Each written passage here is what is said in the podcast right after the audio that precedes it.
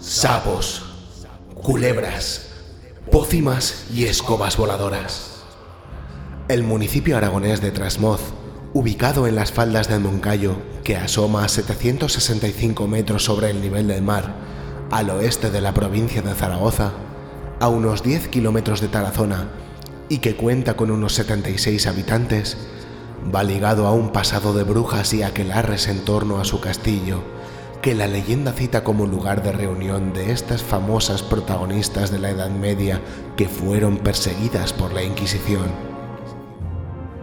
Ese halo de misterio y hechizo que envuelve a Trasmoz, único pueblo maldito y excomulgado de España, llamó incluso la atención de un célebre literato durante su estancia en el cercano monasterio de Veruela, Gustavo Adolfo Becker.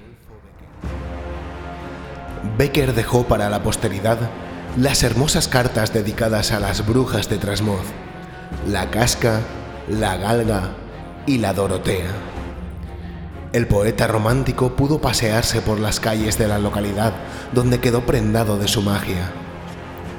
Existían por aquellos tiempos curanderas, mujeres que gracias a sus conocimientos de plantas sanaban a la gente. Les temían porque tenían el poder de curar y por ello las calificaban de brujas.